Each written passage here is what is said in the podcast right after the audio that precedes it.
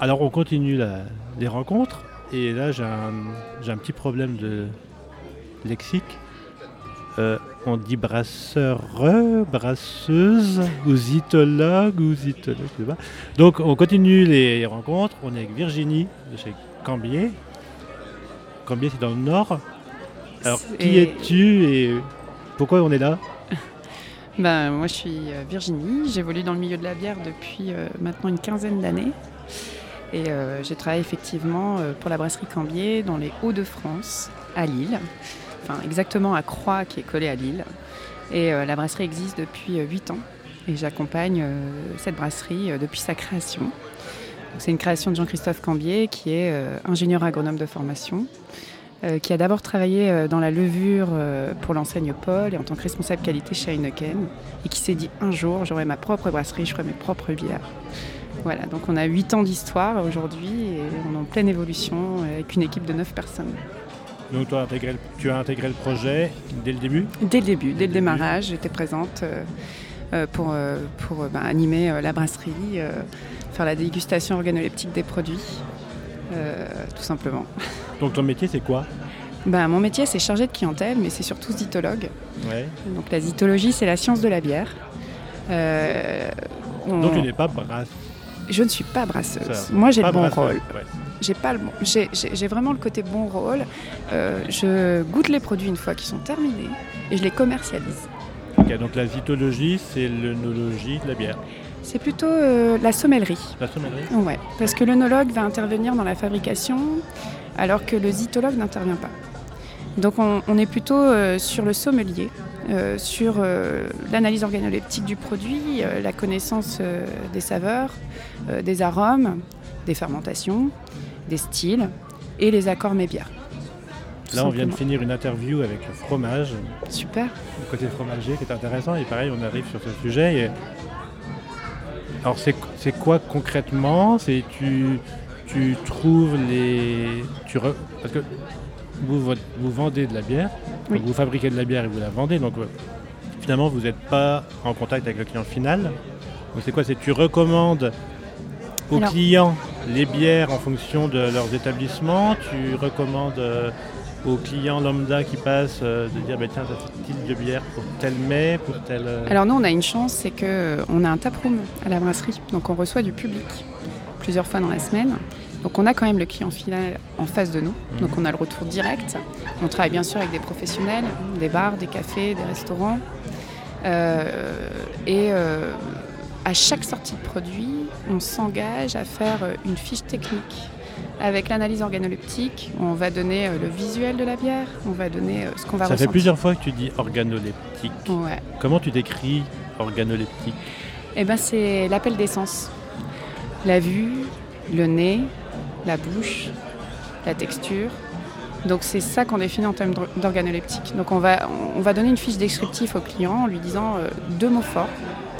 Et puis ensuite on va lui dire, bah voilà, en visuel c'est ça, Euh, au nez on va percevoir ça, en bouche ça, et euh, en rétro-olfaction, donc en arrière-bouche, telle saveur. Et après on va lui suggérer des accords. Mais ça, c'est très subjectif. Parce qu'en fin de compte, on a chacun notre référentiel olfactif. Euh, ça se construit à partir du moment où on est dans le ventre de notre mère.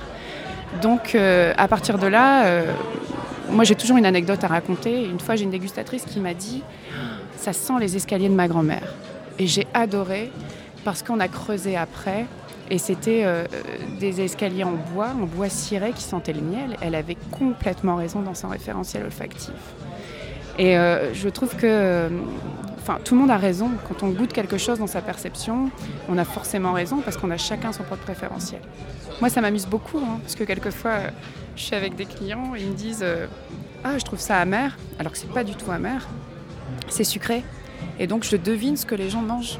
Je devine que c'est des gens qui préfèrent le sucre que le salé, par exemple. Quand on déguste euh, du vin, euh, dans le vin naturel, il y a un défaut qui est la souris. Oui. Euh, et on dit que la souris est perceptible en fonction du pH de la bouche. Oui. Le, le fait que les personnes soient plus ou moins sujettes à la perception. Euh, alors, la bière, ça a des défauts ou pas?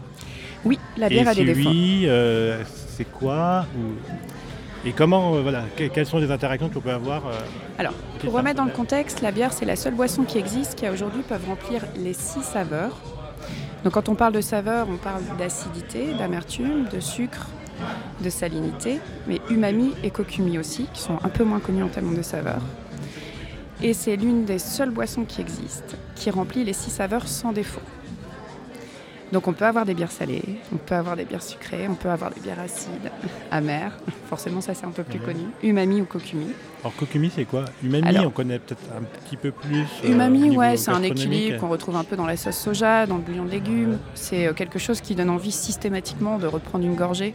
Quand on dit à un brasseur que sa bière est umami, euh, il est fier parce qu'il sait qu'il va en vendre plus. Kokumi, c'est la cellule de glutamate, c'est le salé gourmand.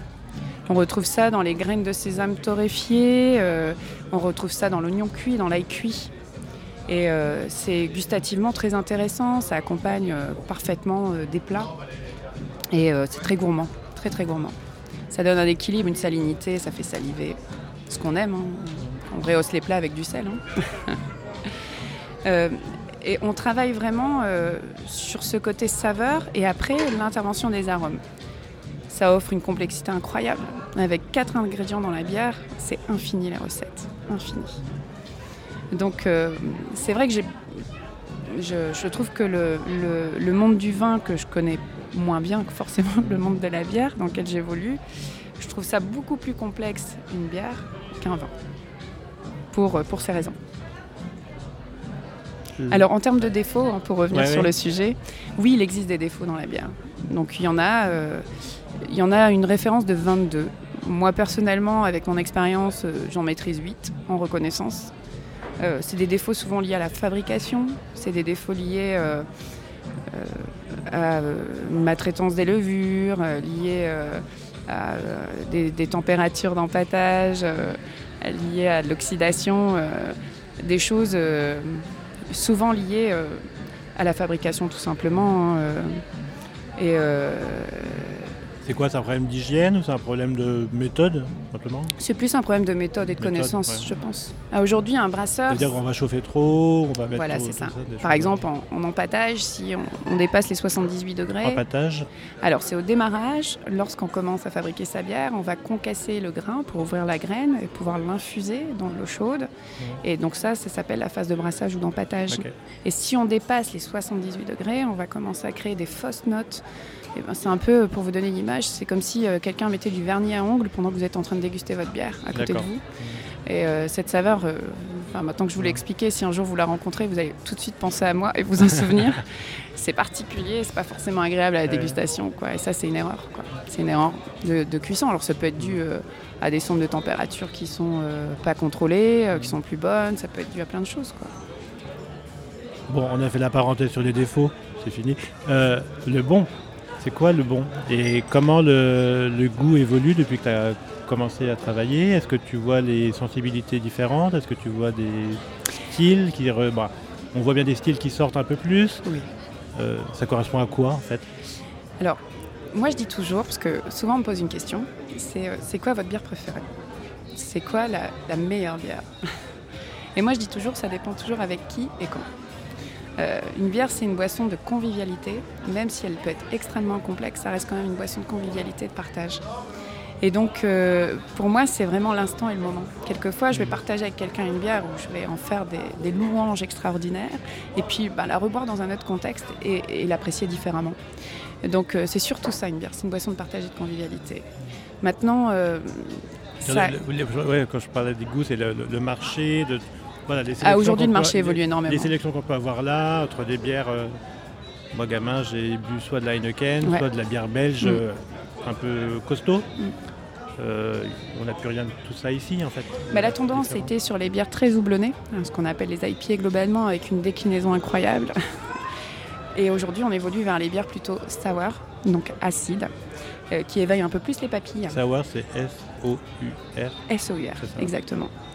Euh, je le vois, euh, il y a les tendances sur le marché parisien. La semaine dernière, j'y étais et j'ai vu que euh, la moitié des tableaux dans les bars à bière, c'était des sour, chose qu'on ne voyait pas il y a un an. Et on a aussi une tendance vers des bières beaucoup moins fortes en alcool et très goûtues, avec de la texture en bouche. les marchés évoluent en fonction de la demande de la clientèle. Et puis la clientèle qui, s'intensifie, qui se densifie plutôt, et qui devient de plus en plus aussi féminine. Euh, nous, on le voit concrètement, même aujourd'hui sur le salon, on se rend compte qu'il y a une belle clientèle féminine et ça nous fait tous plaisir. je discutais avec mes, confrères et c'est la réflexion qu'on se faisait ce matin. Et, sincèrement, c'est tant mieux parce que c'est pour nous des nouveaux dégustateurs et dégustatrices. Euh, et, c'est ce qu'on veut. Peu importe, euh, à partir du moment où ils consomment de la bière, eh c'est quelque chose d'acquis pour nous. La phrase un peu chiante, il y a une bière féminine? Alors, c'est toujours une question qu'on me pose, hein. j'ai un peu l'habitude. Alors moi, quand on me pose cette question à la pour brasserie... te provoquer, hein. Quand on me pose cette question à la brasserie, je fais « Ah, vous voulez savoir euh, qu'est-ce que j'aime moi, qu'est-ce que je bois ?» Donc le client dit oui, oui, euh, la bière que vous buvez. Et, j'ai plaisir à lui servir un Imperial Stout à 9%. et, là, il me regarde. et, j'explique après avec humour qu'il n'y a pas de bière pour femmes, ça n'existe pas.